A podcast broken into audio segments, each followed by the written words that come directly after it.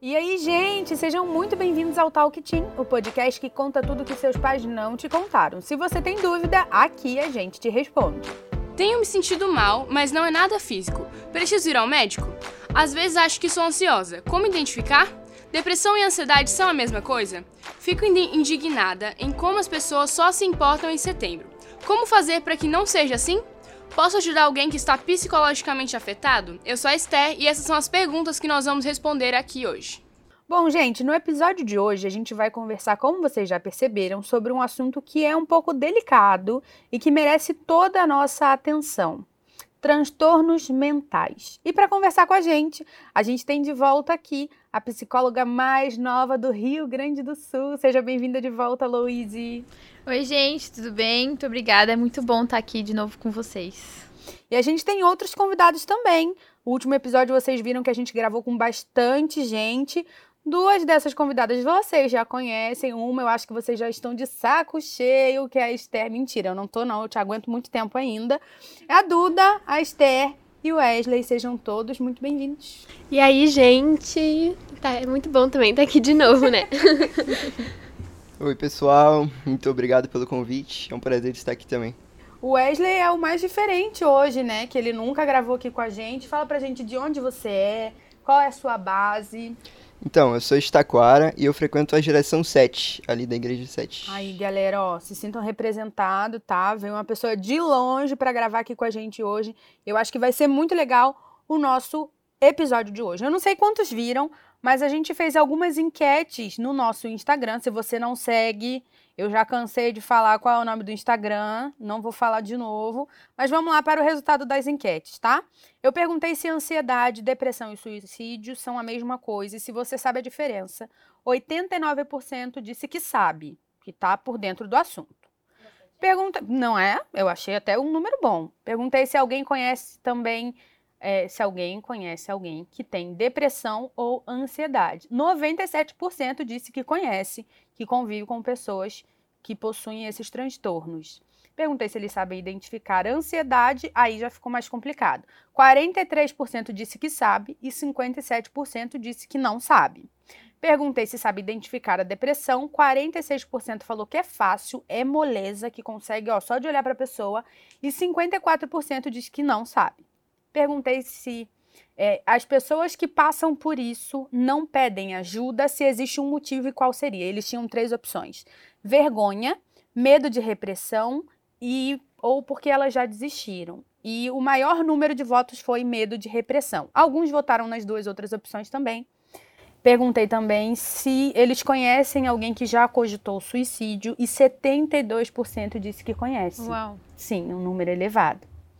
E aí a pergunta que eu achei super necessária para a gente trazer para cá é: seus amigos conversam sobre esse assunto?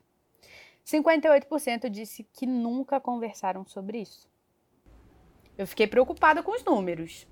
Vamos Sem lá. Sem dúvida nenhuma, é uma Ô, preocupação. Louise, fala pra gente quais são é, alguns transtornos, os mais comuns, vamos colocar assim, o que normalmente a gente mais vê por aí que normalmente a gente mais vê são ansiedade e depressão, uhum. sabe? E algumas fobias específicas. Tá.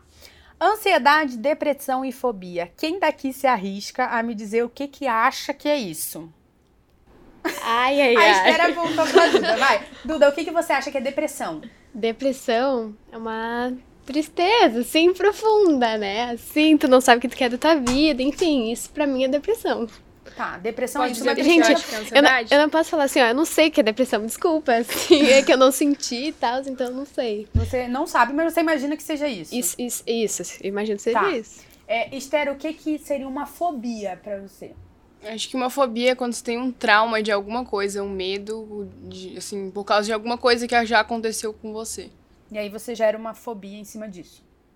Wesley, o que, que é ansiedade? Ansiedade. ansiedade. Eu acredito que a ansiedade seja um bocado de sentimentos, assim, que muitas vezes pode ser ruim, sabe? E que acabam, tipo, prejudicando a pessoa em algum ponto específico, sabe? Seja. Tem gente que, sei lá, pelo que eu conheço, assim, das minhas amizades, sei lá, tem ansiedade, não consegue dormir, ou então fica muito atacado com alguma coisa específica. Então eu acredito que abrange algum sentimento, assim, na pessoa, sabe? Vários relação. sentimentos ou um só? Aí depende, eu acredito, assim, né? Tá. Depende da. Já começamos, não sei, depende, É. talvez. Eu acredito. Tá, e vocês con- conhecem é, pessoas que se identificariam com esses temas? Ou não? É, não existe isso no ciclo de amizade de vocês? Sim, muito. Conhece? Sim. Eu acho que talvez a gente não, não saiba, mas com certeza, muitas pessoas que a gente conhece passam por isso, né? E conheço, sim, pessoas que eu sei que passam por isso ou que já passaram. Louise, a definição dele está muito errada, tá mais ou menos ou tá certa? Não, a definição deles tá, tá bem correta, sabe? É, em questões de sintomas, a gente pode dizer que depressão, sim, é uma tristeza profunda. É, a gente pode dizer uma falta de atenção, de atenção ah, diminuir energia, mudança de apetite, sono. Ah, o apetite, você pode tanto querer comer compulsivamente, como não querer comer. E aí isso difere na mudança de peso. Sono, tanto muito sono, quero dormir o dia inteiro, quanto insônia, não quero dormir, eu não quero deitar, não quero, eu não tenho energia pra nada, mas eu também não quero dormir. Então assim, alguns sintomas é, a gente vai trabalhando com essas questões, categorizando sintomas que são repetidos durante várias semanas. Tá? A gente não pode categorizar uma pessoa assim, ah, eu tenho depressão porque hoje eu me senti triste. Hoje eu tô com uma tristeza muito profunda. Então, eu tô depressiva. Não. Tá? São vários sintomas e a gente vai categorizar uma pessoa depressiva quando esses sintomas se repetirem por algumas semanas. Né?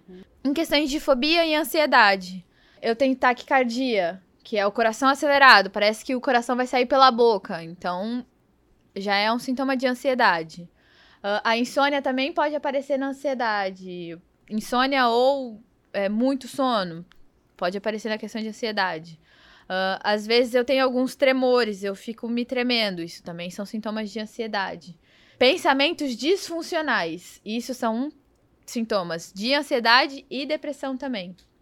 Só que eu também repito. Eu tive hoje, eu me senti ansiosa com o futuro, com alguma situação. E aí eu falei assim: ai, já sou ansiosa, já sou categorizada como ansi com ansiedade. Não. São alguns sintomas que eles precisam repetir durante vários dias, durante algumas semanas, pra gente poder categorizar uma pessoa com ansiedade.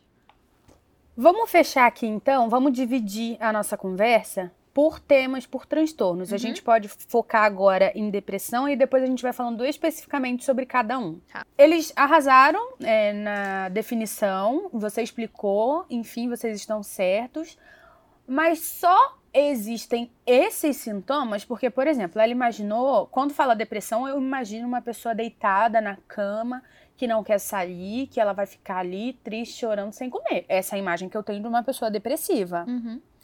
Mas ele- tem como um depressivo não ter essas características que eu falei? Ou ele sempre vai ser triste, sempre vai estar sozinho, sempre não vai ter vontade de fazer nada e viver? Ou ele pode ser uma pessoa aparentemente normal? A pessoa que tá ali na escola, que tá sorrindo, que tá brincando. Tem essa possibilidade? Sim. Existem casos e casos, tá? Existem as pessoas que são socialmente tranquilo, tem problema nenhum, tá tudo certo, tô sorrindo. Eu tenho a minha máscara do sorriso, só que por dentro eu estou completamente destruído. E aí por dentro eu fico naquele processo de que eu não quero levantar, não quero fazer nada, tristeza profunda. Então assim, é, existem essas pessoas que socialmente tá tudo bem, problema nenhum. E existem as pessoas que realmente preferem se trancar dentro de casa, preferem ficar deitada é, e se isolar totalmente, né?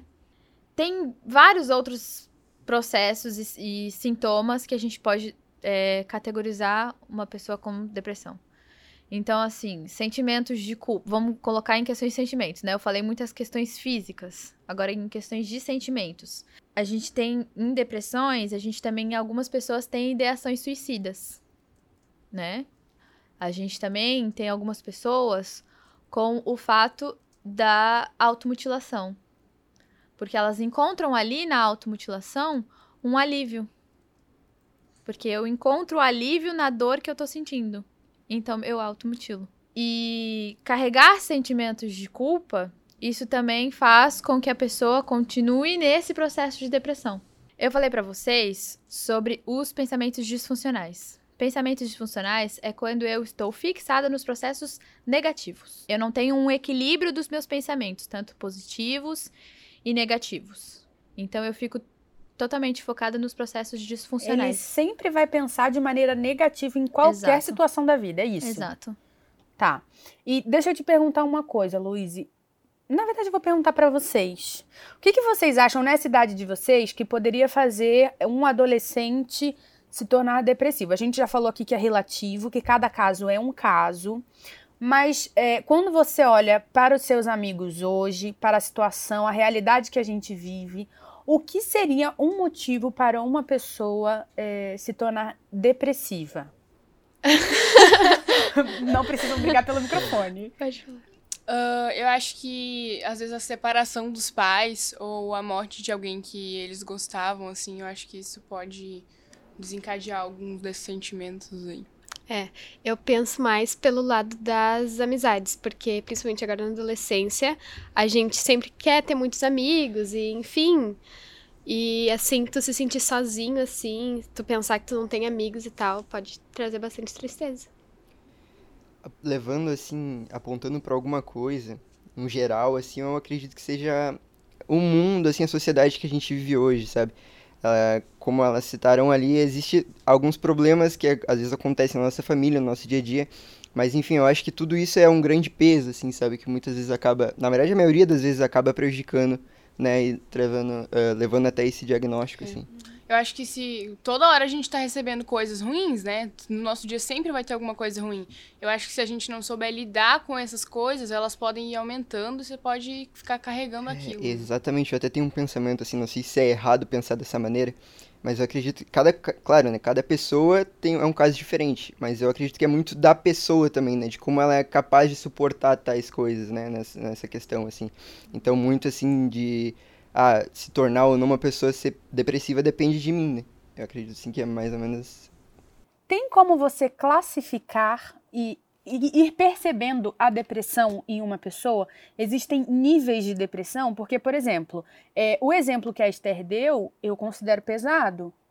Então, já acho que uma pessoa com a depressão por esse motivo estaria não minimizando o sofrimento de alguém, mas estaria sofrendo por um motivo mais pesado. Mas qual exemplo você quis dizer da Esther? Porque ela deu um, é, um exemplo do luto, né? Isso. Quando eu perco alguém. A gente precisa diferenciar isso. Porque o luto é quando a gente perde uma pessoa, é, aí da saudade, da tristeza e tudo mais. Só que esse luto, a gente acaba passando por cinco etapas. Pra gente superar um luto, a gente passa por cinco etapas, todas as pessoas.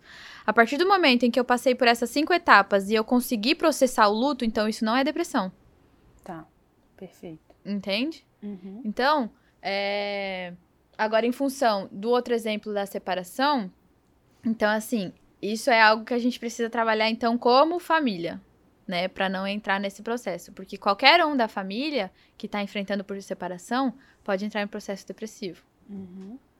É, na idade deles, é normal eles é, entrarem nesses pontos e se considerarem depressivos e começarem a se isolar e sofrerem um pouco mais por algum motivo específico? Por exemplo, eles ainda não estão maduros o suficiente para saber lidar com uma situação, eles precisam de ajuda externa. É mais normal um adolescente entrar em depressão ou não? Sabe, não, não- pode dizer que assim que é normal, porque em qualquer faixa etária a pessoa pode entrar nesse processo de depressão, entende? Em casos de adolescência, criança e adolescência, você tá passando por processos de desenvolvimento de aprendizagem hormonal e desenvolvimento, enfim, você tá é uma passando mistura, muita Exato, coisa. é muita coisa. Então, a depressão às vezes pode ser categorizada na adolescência como um humor irritável. Seria o adolescente rebelde, aquele que o respondão? Será que a- os pais olhariam para isso e ia falar: "Nossa, ele tá, tá muito mal criado"? Seria isso aos olhos do pai e da mãe, talvez, o irritável? É porque o adolescente, ele quer ser o dono da resposta, né? Eita. Ih, a galera aqui dentro respirou fundo. O povo já respirou, já escutei a respiradinha aí profunda. Então, assim, o adolescente, ele quer ser o dono da resposta, eu quero ser o dono da minha vida, eu sei de tudo. Isso, pai, mãe, o que você viveu ficou no passado, você não tá vivendo na nossa sociedade hoje, entende? É diferente, tudo mudou. Então, o adolescente, ele tem essa, essa questão de querer ser mais respondão, ter mais esses processos.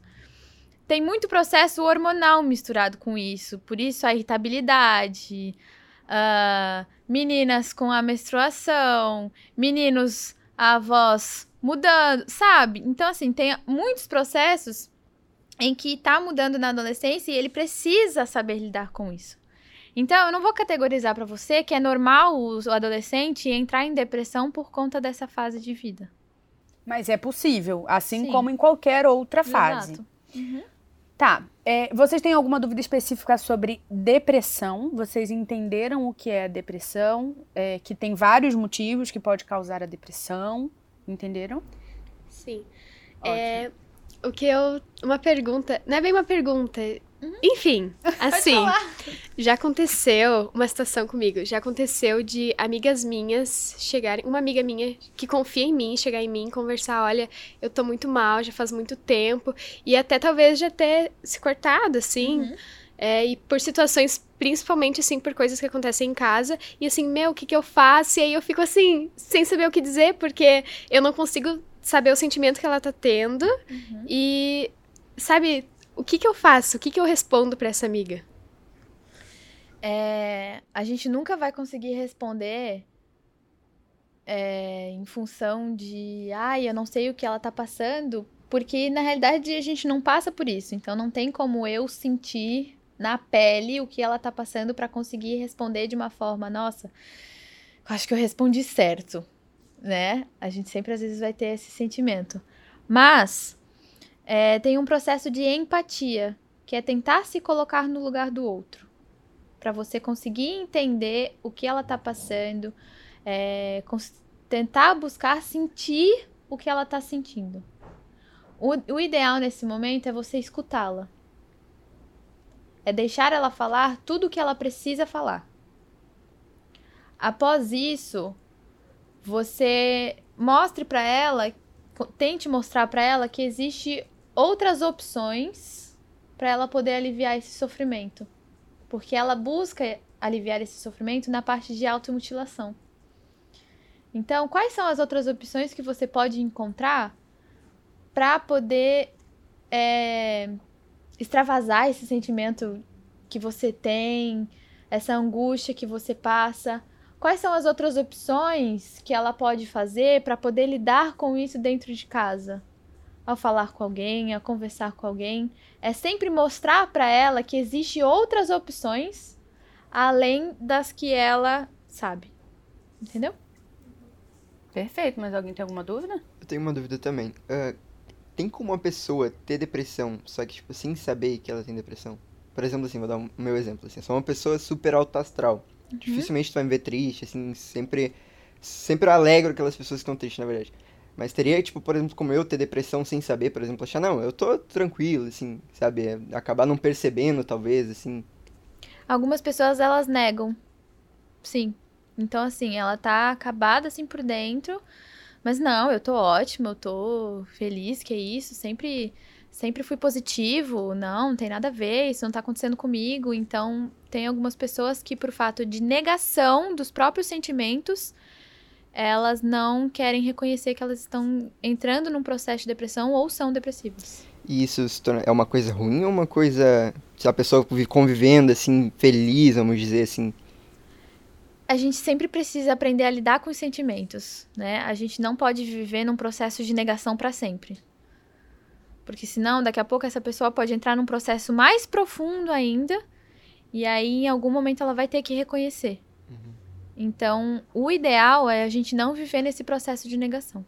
E aprender a lidar com as coisas para trazer esse equilíbrio de volta.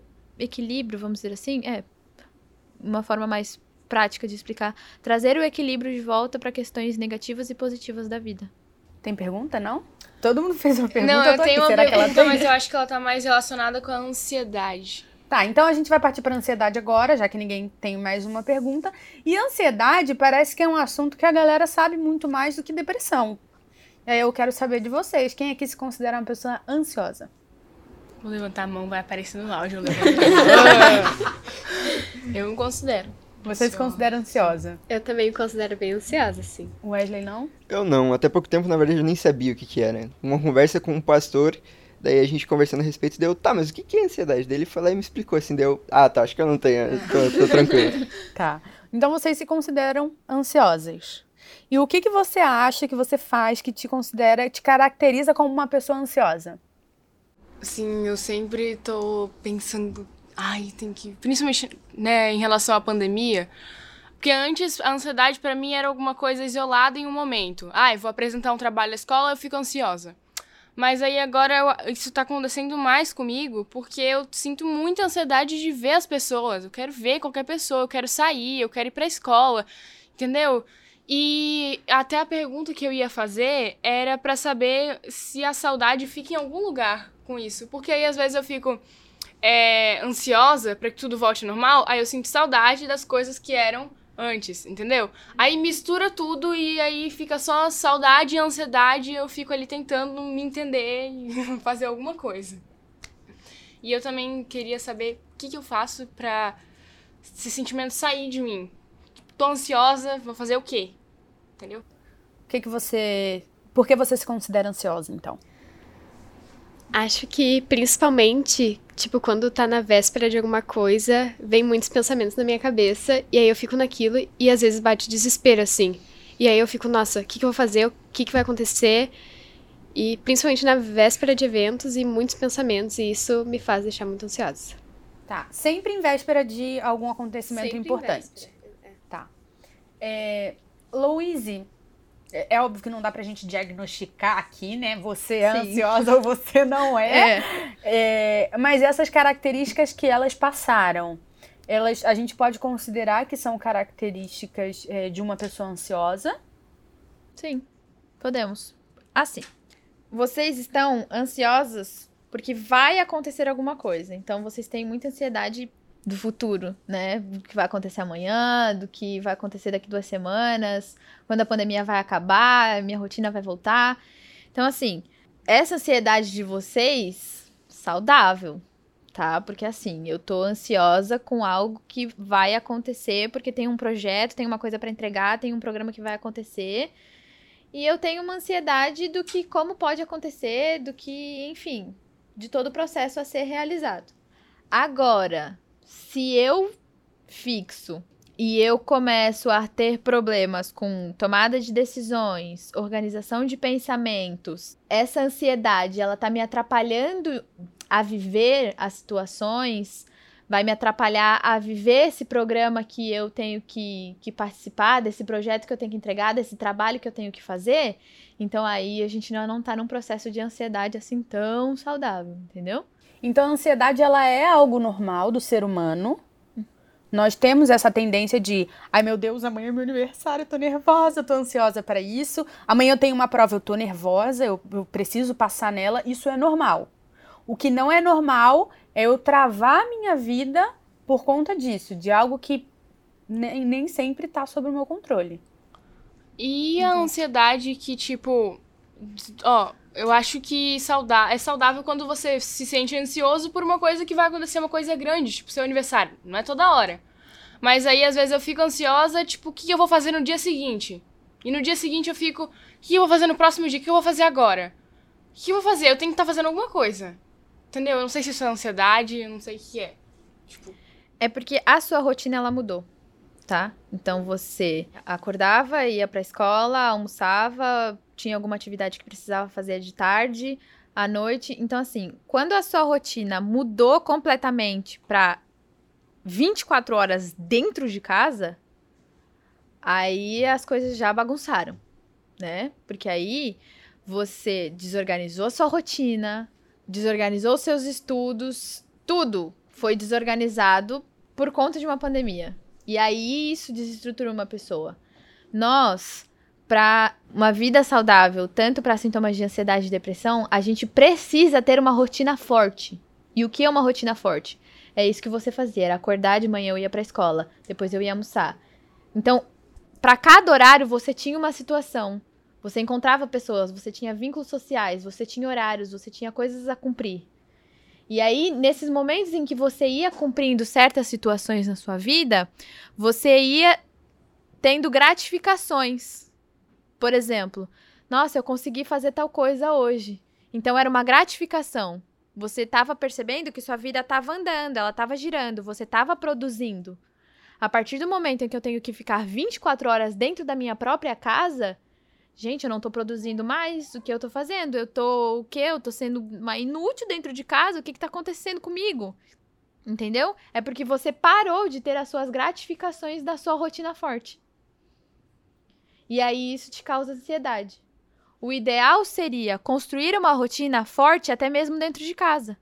É fazer uma listinha e falar assim: levantar da cama. Não precisa categorizar horários, mas levantar da cama, arrumar minha cama, ajustar tal coisa, limpar tal cantinho, fazer a tarefa de tal dia, fazer tal coisa. Sabe? É estruturar a sua rotina para que você se sinta tranquilo e organizado como você se sentia quando você tinha sua rotina forte, só que fora de casa. Eu acho que foi isso que mexia muito comigo, porque eu sentia que eu não estava sendo produtiva, bem isso, de não sentir útil, assim. É, e onde que tá o problema disso tudo? A gente já viu que é, a ansiedade ela não pode atrapalhar a nossa vida, mas quando que a gente percebe que a gente perdeu o controle? Eu sou ansiosa, sou super ativa, quero fazer muita coisa ao mesmo tempo, mas às vezes eu não percebo que o fato de eu estar fazendo, juntando muita coisa, pegando muita coisa para eu fazer, pode ser um sintoma de ansiedade. Eu não tô querendo parar para falar, calma aí, Camila. Essa hora é a hora de trabalhar. Agora acabou? Fecha isso e respira. Em qual momento que o adolescente, que o jovem que está ouvindo a gente, olha e fala: tem alguma coisa que saiu do controle? E se a gente precisa estar realmente sob o controle das coisas, né? Nós não somos Mulher Maravilha e nem Super-Homem. Então, a gente não precisa carregar tudo nas costas, a gente não precisa ter o controle sobre tudo, porque tem muitas situações que não está ao nosso controle. Por exemplo, o sentimento que a Camila tem por você, por você, por mim e por você, não está sobre o meu controle. É ela quem decide ter. Então, por que eu preciso ter o controle sobre o sentimento dela em relação a mim? A opinião do outro, a decisão do outro não está sobre o meu controle. Porque eu vou deixar isso me afetar. E isso também causa ansiedade. Porque aí eu quero fazer para agradar o outro, para realizar para o outro, para em função do pensamento do outro, que o pensamento do outro não está sob o meu controle. Então, por que, que eu vou realizar pro, em, em função do outro? A partir do momento em que eu percebo que eu perdi o controle sobre os meus pensamentos, que é isso que a gente tem o controle sim, sobre os meus atos, sobre o meu comportamento, sobre os meus pensamentos, é quando eu percebo que tem alguma coisa desajustada e a ansiedade está tomando conta. Então, se eu quero fugir de certas situações, fugir de pessoas, fugir de uh, apresentar trabalho, uh, fugir de uh, falar em público, enfim, fugir de certas situações, é porque a minha ansiedade está me atrapalhando na forma de viver. Então, isso eu preciso tomar um pouco de cuidado. Se eu estou com pensamentos desorganizados, então eu já sei que a minha, a minha ansiedade também está me atrapalhando. Você não ia perguntar? É, assim, o que já aconteceu comigo é na véspera de um trabalho muito grande, tá ali envolvida nas coisas, e às vezes eu me sentia assim tão tão presa ali naquilo, eu fico assim tão ansiosa, tão nervosa que aí chega um momento assim que eu até começo a chorar, tipo, ai, sabe? Mas não é talvez por eu sentir que eu tenho que fugir daquilo, é um sentimento assim, eu não sei mais o que fazer, entendeu? Só basta eu chegar lá e apresentar esse trabalho para resolver. É porque você se cobra muito. É. E aí. Acabou, vamos encerrar por aqui. Ao você se cobrar muito, você precisa estar com esse trabalho perfeito. E aí você vai achando erro e erro e erro e erro. E aí você entra nesse desespero e a única solução que você tem é chorar. Então, priorize as coisas que você precisa fazer. Organize suas questões de trabalho como prioridades. Terminei as minhas prioridades? É, terminei minha listinha de prioridades? Tá. esse primeiro tópico. Qual é a minha lista de ação que eu preciso fazer? Por exemplo, eu tenho que pesquisar isso, isso e isso para dar o checklist nessa minha primeira prioridade. Então, organize suas prioridades. Estabeleça uma lista de ação em cima dessas prioridades e vá fazendo. Mas saiba, ser humano não é perfeito. E o seu trabalho ele vai ser realizado. Tá? Nervosa ali, tá bom, vou tentar fazer isso. É, a Duda entrou em um ponto que, é, no caso, são as crises de ansiedade. A pessoa se considera ansiosa e tal, e aí ela, em algum momento, ela vai, entre aspas, explodir e isso vai querer sair. E aí tem gente que chora, como ela falou que ela chora, tem gente que sente falta de ar, tem, Uhum. tem várias coisas, né? Sim. É, como identificar uma crise de ansiedade? Eu tenho uma amiga, por exemplo, que um dia ela estava lavando o banheiro e ela usou muita água sanitária, cloro, que boa, não sei como é que vocês chamam. Como é que vocês chamam isso? Água sanitária. Água Água, sanitária. sanitária. perfeito. Falei uma linguagem ótima. Tava usando muita água sanitária e ela fala que ela tava mo- ouvindo uma música, ela tava tranquila, começou a passar muito mal com falta de ar. E ela começou a chorar e falta de ar e chorar e não entrava o ar de jeito nenhum. Ligou pra irmã dela, a irmã dela levou ela no médico. E aí, pelo que ela contou pro médico, que ela tava lavando o banheiro, o banheiro era um ambiente pequeno, muita água Fechado. sanitária, ele falou: "Ah, intoxicação por água sanitária". Mas ela não contou pra ele que ela estava pensando sobre o emprego dela, que ela estava nervosa porque ela estava para entrar em um emprego, não queria esse, queria o outro que ela estava achando que ela não ia entrar, então ela estava pensando muito no que ia acontecer. E hoje, que ela é diagnosticada como uma pessoa ansiosa, ela tem acompanhamento médico, psicológico sobre isso, é, ela entende que aquilo foi uma crise de ansiedade. Como que a gente identifica? Quem nunca teve, do nada começa a sentir alguma coisa. O que, que ela pode sentir? Varia de pessoa para pessoa também? Exatamente. Varia de pessoa para pessoa.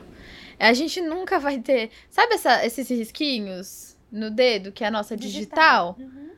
Todo mundo tem uma digital diferente. Então, assim, a gente nunca vai ter pessoas que vão sentir ansiedade, todo mundo vai sentir a mesma coisa.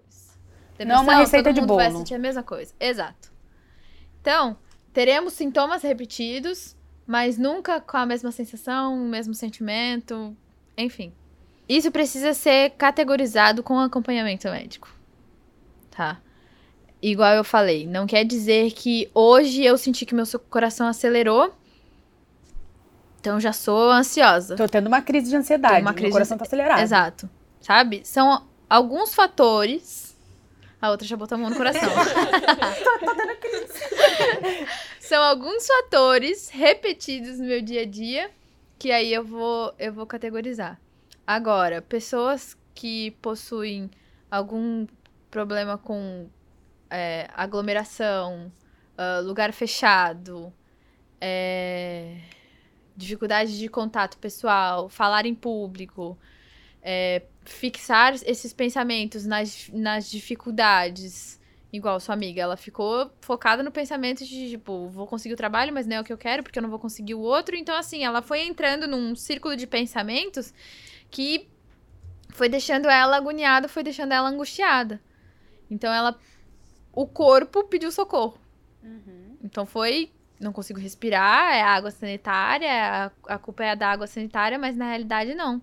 Ela perdeu um caminho de controle dos pensamentos e veio essa crise de ansiedade por falta da respiração. Mas aí, tipo, tem, por exemplo, vou. Claro, isso se eu for apresentar um trabalho, fazer alguma coisa assim mais imediata. O que eu posso fazer pra me acalmar? Que aí às vezes não dá, nem eu suporto porque tá aquele negócio ali, tá doendo, porque, sei lá. O que eu faço pra me sentir melhor? Tem gente que começa a reconhecer, né? Por exemplo, o coração começa a acelerar. Ai, meu Deus, tô ficando nervosa. Quer saber que eu tô ficando nervosa? O coração acelerou. Meu coração acelerou, eu tô nervosa com certeza. Já pensa, tá Daqui a pouco a mão, a mão vai começar a tremer, eu vou começar a suar, aí eu já sei que daí, ó, minha filha, ó, ladeira abaixo. Não vou conseguir me voltar nunca mais. Vou ter que parar, chorar, dar uma surtadinha e depois eu volto.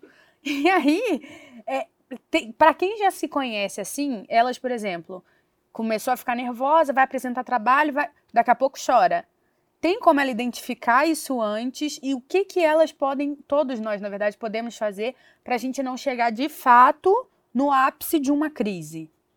É, às vezes é necessário a gente dar uma surtada, tá?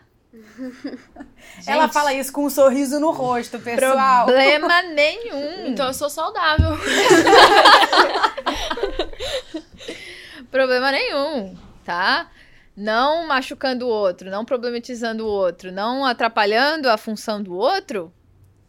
Tranquilo, entendeu? Você dá uma surtada interna, pegou aquele travesseiro, enfiou na cara, deu um grito, Sai- respirei, Sai maravilhoso nova. e voltou tá outra pessoa. sabe? Então, assim, é... o ideal, não o ideal, o, o que você pode fazer, melhor essa frase, É surtar. é, é fazer uma troca de pensamento. E como eu posso fazer isso? Eu tô aqui focada, eu tô percebendo que eu vou ficar ansiosa, eu vou ficar nervosa. Eu preciso focar, eu preciso pensar em outra coisa. Vou parar de pensar nesse trabalho. Sabe? Vou. Coisas que eu gosto de fazer. Vou comer um chocolate, né, dona Esther? Vou pegar um chocolate, vou sentar. Vou sentar e vou aproveitar aquele chocolate, que isso vai me desfocar de tal processo. Vou. Não sou muito afim de chocolate, mas adoro escutar uma música, eu sei que isso vai me tranquilizar. Vou pegar aquela música, colocar os fones, desculpa ouvidos, vou colocar no último do volume. Meus tímpanos. E aí, vou focar naquela minha música, sabe? É perceber que eu tô ficando ansiosa, eu preciso desfocar daquele problema que está me deixando ansiosa. Então eu vou trocar meu comportamento, eu vou trocar minha, meu pensamento e assim eu vou fazendo. E existe também uma técnica de respiração diafragmática. Vamos lá, todo mundo fazendo. Não, mentira, não tô ansiosa. Não, né, linda? Não, não dá. Você só não tá ansiosa da meia-noite às seis. Eu tô dormindo. Então, é, existe uma respiração que você vai respirar totalmente só com a barriga. Você, se você mexer o ombro, você tá respirando errado. Você vai jogar todo o ar pra fora. Vai, gente, bota a mão na barriga. Vai E- todo, vou E fazer tem todo mundo barriga fazer. aqui, hein? E você que tá escutando esse podcast, Faça também. faça junto. Mão na barriga. Mão na barriga. Tira todo o ar. Agora enche. Pelo nariz. Sem mexer nos ombros. Se você sentir que o ombro subiu, você tá respirando errado. Agora, se o ombro não subiu, você tá fazendo a respiração diafragmática. É pra deixar trancado? Não, pode voltar. Re... Pode... Esqueci de falar que podia continuar a respiração, né? Então. É, você, para início, tira todo o ar. Agora você respira pelo nariz sem mexer o ombro. E tira todo o ar novamente pela boca. O ar entrou pelo nariz, mas saiu pela boca. E você vai fazendo esse processo, porque quando a gente faz esse processo de oxigenação, a gente está oxigenando o nosso cérebro, então isso facilita a tomada de decisão, o processo de pensamento e vai tirar o nosso foco, porque aí eu, eu vou parar de prestar atenção no que tá me deixando ansioso e eu vou prestar atenção na minha respiração. Só que é o seguinte, se você tá ansioso, nada vai fazer com que você lembre da bendita respiração. Então, faça essa técnica de respiração ao longo do seu dia. Porque você praticando esse exercício da respiração, quando você se sentir ansioso, você vai conseguir lembrar dela. Então, automaticamente, essa respiração ela vai te oxigenando e vai te deixando mais, mais tranquilo para os processos mentais. A gente viu que as meninas falaram muito, é, fizeram perguntas, falaram até um pouco sobre elas e um pouco da ansiedade delas. E esse daqui ficou mais quietinho. Wesley Só observando. É. Ah, só Deixa eu te observando. perguntar uma coisa. A ansiedade, ela é mais normal é, e acomete mais é, mulheres? Mais o sexo feminino? Ou não tem nada a ver uma coisa com a outra?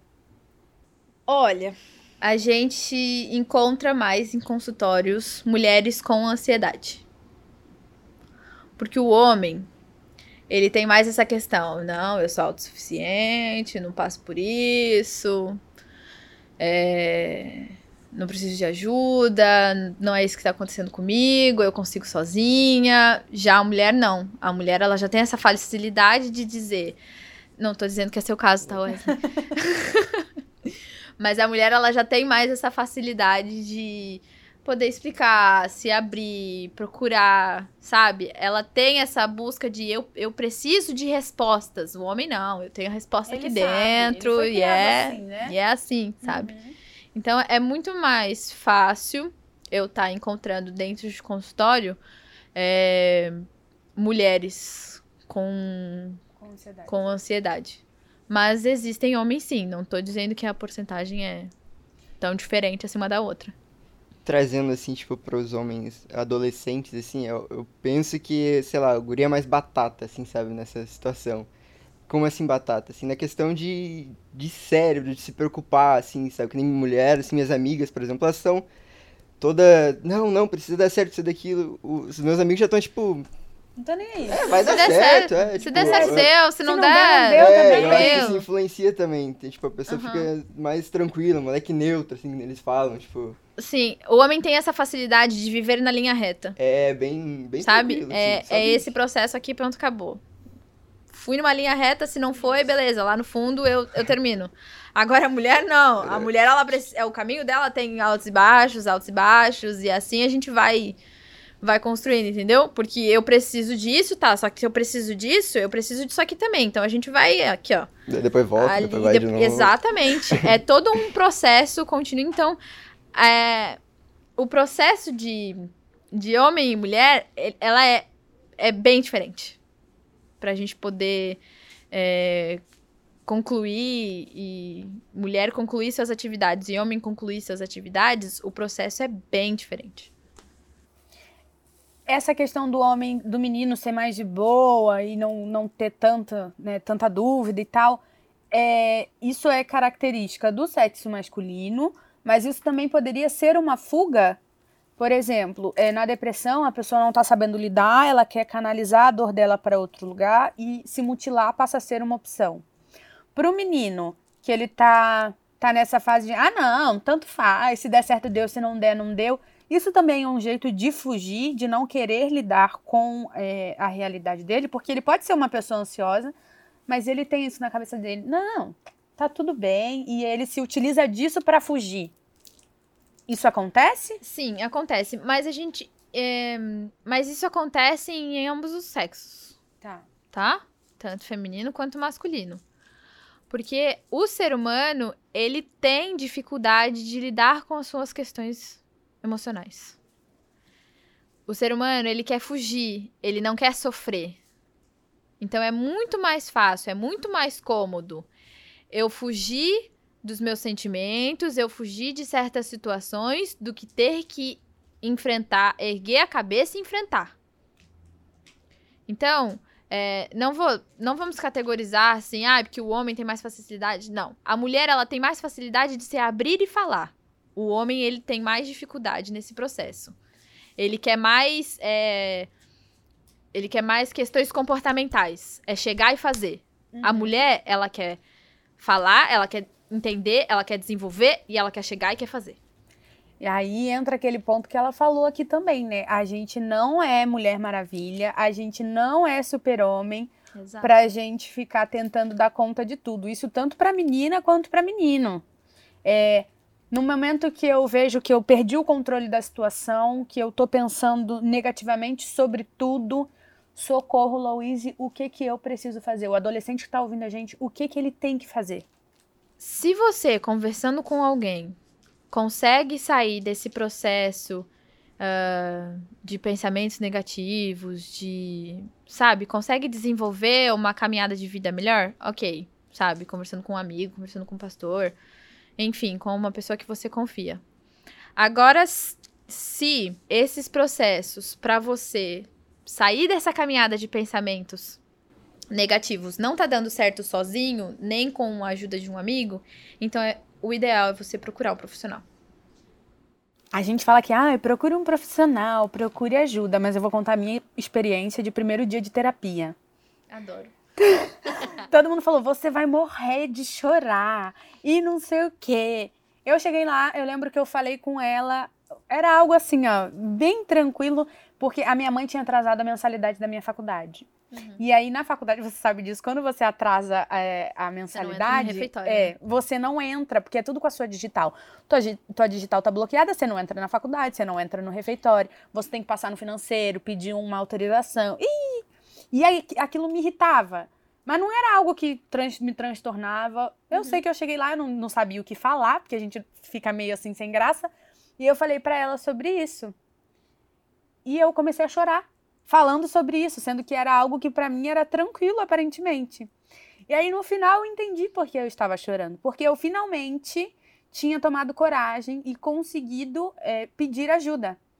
Aquilo ali que eu estava falando era mínimo comparado ao que eu realmente precisava conversar com ela. A gente fala de pedir ajuda, mas o processo de pedir ajuda não é hoje você ouvir esse podcast e falar, ok, eu preciso de ajuda, eu tenho coragem, vou pedir ajuda. Eu demorei, do dia que eu me conscientizei de que eu precisa precisava tratar sobre algumas coisas, até o dia que eu realmente sentei com uma psicóloga para conversar com ela sobre isso, para fazer uma terapia, eu demorei cerca de dois anos. Então, assim, por que, que o processo de pedir ajuda não é tão fácil? Porque o ser humano, ele quer fazer tudo sozinho. Pedir ajuda é machucar o ego. Eu preciso reconhecer primeiro que eu preciso de ajuda e entender que isso não é sinal de fraqueza. Pedir ajuda não é sinal de fraqueza, gente. Sabe? É, Nós não somos Mulher Maravilha, nós não somos super-homens. A gente precisa de um auxílio, de uma. de um empurrãozinho uma vez ou outra. Então, isso não é sinal de fraqueza. Isso não vai fazer. Isso não vai te diminuir. Pedir ajuda não te diminui. Pelo contrário, isso vai cada vez mais te fortalecer e te desenvolver, te trazer crescimento. Então, não se preocupe com processos de, de pedir ajuda. A Camila falou da dificuldade, da dificuldade dela de procurar ajuda. Eu também tive dificuldade para procurar ajuda. Eu estava fazendo o curso de psicologia para ter meu consultório, para as pessoas me procurarem para fazer terapia e eu negava. Eu falei assim: eu nunca vou fazer terapia. E eu fui fazer terapia porque eu fui obrigada pelos meus pais. Eu falei assim: você vai. E eu falava: eu não vou. E aí quando eu chegar lá, desabei. Primeira Mas terapia de todo mundo, desabei, chorei. Mas eu fui e eu ainda sentei na cadeira dela e falei assim: olha, eu só tô aqui porque meus pais mandaram. E eu não tenho o que te falar. Ela me fez uma pergunta, eu contei minha vida inteira. então, assim. Ali também, nesse processo terapêutico, eu reconheci de que não é. Não vai me diminuir eu pedir ajuda. Não vai fazer com que. é, machuque meu ego, ou eu fique triste, ou as pessoas me reconheçam de uma forma, sei lá, estranha, ou alguma coisa do tipo, porque eu pedi ajuda. Não. Isso só me trouxe crescimento. Em todas as etapas, não só no processo de que eu aceitei que eu precisava de ajuda da terapia. Em todos os outros processos. E como que eu falo pro meu pai e pra minha mãe que eu preciso de ajuda? Porque assim, eu tenho facilidade de conversar com um amigo, quem tá ouvindo a gente tem facilidade de conversar com um professor, e isso é ótimo. Eu acho que a gente tem sim ter esse tipo de abertura com as pessoas que estão à nossa volta. Mas os meus pais não são muito lá essas pessoas assim de ouvir, a gente não tem esse costume de conversar em casa. Como é que o adolescente pode não necessariamente convencer, mas como ele pode mostrar que ele realmente precisa de ajuda? Porque muita gente não vai ter coragem de chegar e falar: eu preciso de ajuda, eu quero ir na terapia. O que, que ele pode fazer para mostrar isso para os pais? E os pais também, né? Como é que os pais podem se abrir para esse tipo de diálogo? Olha, é muito difícil a gente poder falar isso pros pais, porque aí o pai vai perguntar: "Mas por quê? O que que tá acontecendo? É porque tu não se abre com o pai? É porque tu não se abre com a mãe? A culpa é minha?" Todo mundo concordando aqui, gente. Entende? Todo mundo concordando aqui. assim. Hum. Ai, mas é porque a a mãe, o pai tem que ser seu melhor amigo, você tem que se abrir com a gente. o adolescente, ele é pior do que chegou, né? Não, não, não, tô bem, tô bem. Exato. Não. Que conversar. isso? Eu falei em terapia? Nunca! Sabe? Uhum. Então, assim, é, o ideal seria, assim, chegar pros pais responsáveis e explicar de uma forma com que eles possam entender que tem alguma coisa de errada e eu preciso de ajuda. E aí, falar assim, olha, pai, mãe, responsável, é, tô com algumas dificuldades em questões de estudo, em questões de relacionamento social, tô me sentindo um pouco triste, pra baixo e tô pensando em buscar uma terapia, tô pensando em buscar alguns processos. é, o senhor me ajuda? Como é que a gente pode fazer? E assim vocês vão sentando e vão conversando. E agora a dica pro pai, que o filho vai chegar e vai falar: Ai, não tô muito legal. Conta pra mim, por que você não me contou? Eu sou seu melhor amigo, igual você falou agora, porque minha mãe. A mãe tem que ser a melhor amiga. E eu falei: Mãe, tem certas coisas que eu não vou te contar. Não adianta, que não vai. É, para esse pai que tem isso na cabeça, não, eu posso ajudar meu filho, realmente ele pode ajudar, mas tem coisas que ele não consegue fazer. Como é que a gente faz pra abrir a cabeça desse pai e dessa mãe? Pai e mãe, não tem alguns processos que você precisa resolver em casal em vez de ter que resolver com os filhos? Então, os filhos também têm alguns processos que eles precisam resolver com outras pessoas.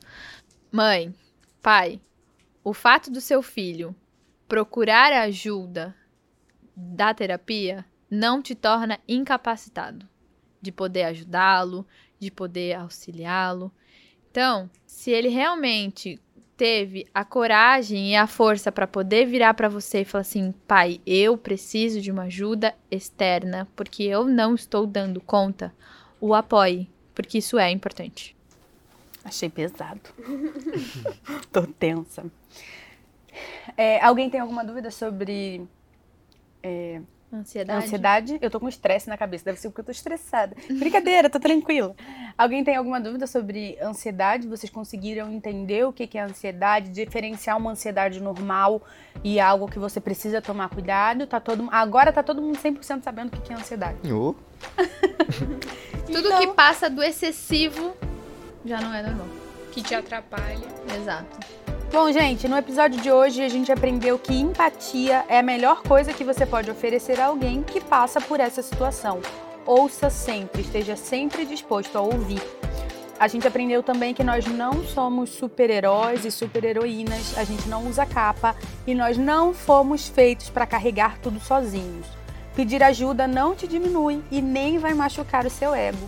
Pedir ajuda, na verdade, vai te fazer alguém muito melhor. Pai e mãe, seus filhos precisam resolver coisas sozinhos e deixar que eles resolvam sozinhos não incapacita você de ajudá-lo também. A gente fica por aqui e qualquer dia a gente se encontra. Tchau! Tchau, gente. Tchau. Tchau, Tchau. gente. Finalmente deram tchau comigo! Todo mundo dê tchau.